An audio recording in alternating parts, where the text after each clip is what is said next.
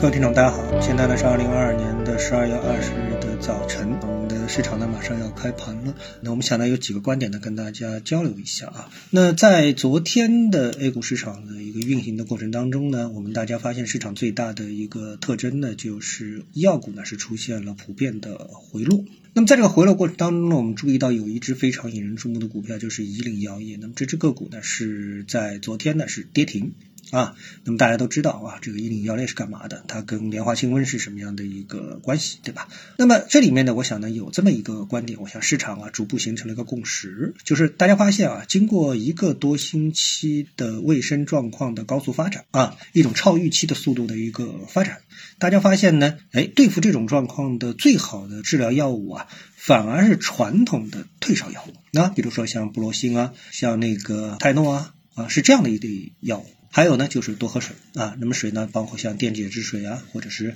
啊柠檬水啊等等之类的。哎，通过这样一个方法之后呢，我们就能够应对啊。那么，当我们通过传统的最可靠的。酒精考验的传统的退烧药物就能够应对，那我们是不是反过来就会发现，哎，我们花了这么大的力气去研究的、去探讨的各种各样的所谓的疫情的特效药物啊等等，是不是还能够占据到整个的应对卫生状况的最重要的一个岗位呢？哎，这个我们发现整个市场呢就打了一个大大的问号。对不对？就是 A 方案和 B 方案。既然 A 方案是成熟的，已经够用了，那我们为什么要搞一个非常复杂的 B 方案呢？那么，当市场逐渐形成这种共识的时候，那么 B 方案所代表的这一个群体呢，就出现了暴跌啊。这个呢，就是我们在昨天市场所出现的一种情况。那么，这种情况会不会延续呢？那我认为这种情况的一个延续呢，呈现两种情况啊。一就是正在暴跌的股票，他们已经找到了他们本身真正应该暴跌的理由，找到了，这个就比较讨厌了。这部分股票，我相信投资者就必须得当心了。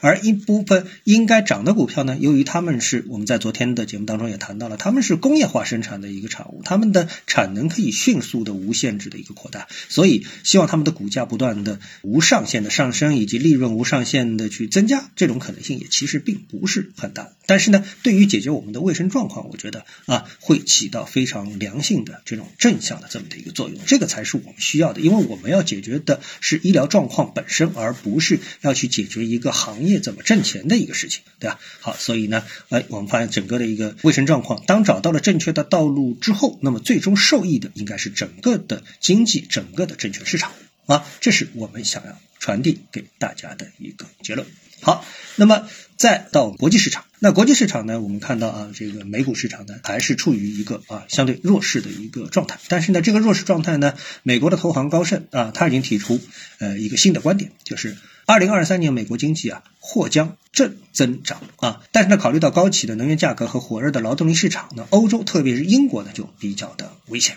那他认为呢，这个美国的制造业啊不会暴跌，劳动力也将朝着正确的方向调整。明年美国 GDP 将增长约百分之一，而欧洲特别是英国在未来的发展趋势呢，比美国要消极的多啊。这个呢是一个基本面的分析。那么从技术面的角度呢，我们发现呢，美股呢它的一个调整呢，也仅仅只是进入到一个初级状态，就是这一波的调整啊，进入到一个初始的一个状态。美国的标普呢，它的一个指数呢是从在四千二的水平啊，现在回落到了三千九以下啊，那么它的下方的空间呢已经是被打开，所以呢我们需要耐心去等待指数的到位，而不是仅仅从基本面的角度去研究它将在一个未来多长的时间内还保持一个稳定的这个状态啊，这点我们并没有绝对的一个信心，市场似乎也没有这样一个信心啊，所以内外市场呢，我们给大家传递这么两个信号，我们对 A 股依然保持信心。对美股，我们觉得它的调整还需要更长的时间去应对。